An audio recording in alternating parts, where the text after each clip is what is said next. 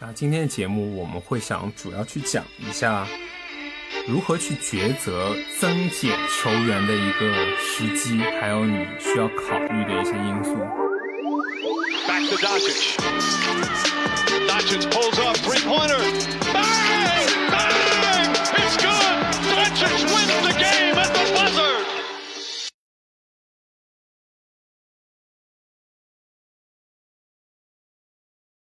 就这个话题问一下，你在这方面有什么有一些什么自己的策略？其实这个策略每个人都不太一样。我一般会看几样东西，先看这个球员他是不是有机会打球，因为这个很关键。嗯，足够的上场时间。足够的上场时间，因为我一直是相信上场时间其实才是一个最关键的 X 因素。你没有上场时间，除非你的效率能高到一个很离谱的情况，你才可以说哦刷出一个像波蒂斯那种还可以的数据。我们这个赛季联盟中少有的几位时间之神波蒂斯、罗威，对，但是但是这些其实主要还是因为我们是打十人联，所以我们的池子是比较比较富裕一点的。是的，如果你们某些听众打的是十四人连、十六人连，那可能你肯定会想，哎，怎么这么奇怪？你们这个连波蒂斯都在池子里面吗？大家会有工作比较忙的成员吗，对，所以说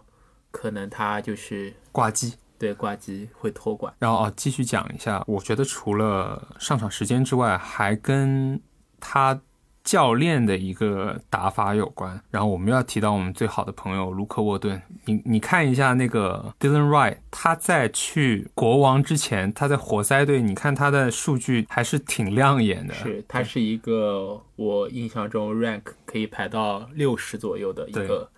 球员。是，然后他出手次数是不多，但是你看他哦，拿个七八个篮板，是然后八九个助攻，还有副业，还有副业，还有抢断盖嗯帽。但是到了国王之后，你会发现，哎，卢克沃顿怎么又严格执行起了他那种天才一般的轮换战术呢？是卢克沃顿果然没有让我们失望，在德隆 Wright 交易的第一天，我们就在群里 RIP 了一下他。对，是。所以说，如果你一个球员不太适合球队体系的话，就会让你需要重新去思考哦，我还值不值得长期持持有这个球员？对。然后我们刚刚的例子案例是讲赛季中，如果他被交易到另外一个球队，但是一般我们去抉择如何或者何时去增减一个球员，一般都是在赛季开始后的前半段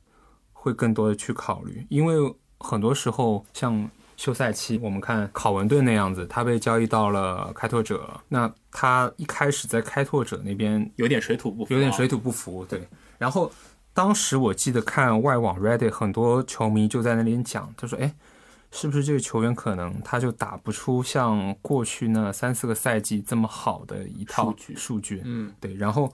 有些人会说，对，有可能他之后都打不出来了，因为每个人都会想要自圆其说来证明自己为什么要 drop 他嘛。他不能说哦，我看他不顺眼就 drop 他，肯定是因为跟他他打的烂嘛。对，然后有些人就会觉得，哦，其实考文顿是一个慢热的球员，那他值得长期持有。所以每一个 fantasy manager 对于何时去加人、何时去 drop 人的一个时机，都有他自己的判断嘛。嗯，我个人觉得这是 fantasy basketball 一个非常吸引我、有魅力的点，因为我在其中得到的乐趣就是，我无论是 at 或者 drop 了一个人，我有自己的理由，然后他接下来的表现可以论证我的理由，这就认证我的理由。让我很有成就感，或者打我的脸，这样子也可以给我带来就是冲击，或者是长一个记性，让我知道啊，比方说像考文顿。如果我在中期把他 drop，那就他现在表现打了我的脸，那我嗯。就会想到、啊，我是不是以后作为一个 manager，我更有耐心一点，给球员一些更长的考考察期，是再去 drop 的。就比方说，我们看这个赛季初期的追梦格林，他打的非常烂打的非常烂，烂烂到我们在朋友群里面都在说，这个球员其实根本就不值得长期持有了 FA 水平，，F A 水平对。但但是没想到库里复出，他却活过来了。对，是，所以说每个人都会有他自己的一套想法。有些人没有 drop，可能他当时不是想说，哦，我真的很爱这个追梦的颜值，或者看着他在我队伍里面，他可能会去想，哎，如果库里复出，那应该会能帮他掌球吧？像我近期个人就有一个案例，我在努尔基奇复出了以后 drop 了坎特嘛。我个人就是觉得，因为坎坎大刷在努基复出了之后没有上场时间以后，他的数据会大大缩水。结果结果打了那场三三十个盖帽的比赛是的，三十个板，对啊，三三十个板，对，没有三十个盖帽，三十个盖帽就夸张了。对他他反正连续还是有两场大号两双嘛。对，但是现在的表现还是慢慢趋于平淡的，让我心里稍微些许平衡了一些，没有让我觉得 Job 他这么心痛。那 Matt，你觉得及时止损这个临界点，你个人的一个临界点会是怎么去定义呢？就是这个球员会触碰到你的哪个点，让你觉得嗯，我不能忍了，我必须得 drop 他。然后哪些球员会让你觉得嗯，他是我现在必须得加到我阵容里面的？我一开始我一般都会看他的上场时间，像我刚刚说的，然后看他近期的势头。比方说，我有个球员，他本身就已经打得很一般，然后我只是为了去搏他新赛季的一个上限，结果他还没达到上限的可能百分之三十到二十，那我不如把他 drop 了，因为我会知道我 drop 了之后，应该不会有别人去抢。那我可以去换一个上限值可能未必这么高，但是他最近势头很猛，可能啊场均十八到 double double double 十八到二十分，两三个三分场均，嗯。这种球员，我可能还会先用它一段时间，再看一下之后是什么情况。呃，我跟你的想法是一样的，因为我在赛季初期的话，其实我的阵容，呃，经过了很多调整。我我记得我在 F 里 A 里面，嗯，就挑选了四五个人嘛，像小南斯啊，然后罗齐尔之类的，都是因为他们就是有高光表现之后，我觉得比我队里现有的人更适合，所以说我当时就艾特了他们，然后把那些我觉得表现一般，然后也不会不会长期觉得他们会有反表现的人。是我就把他们 drop。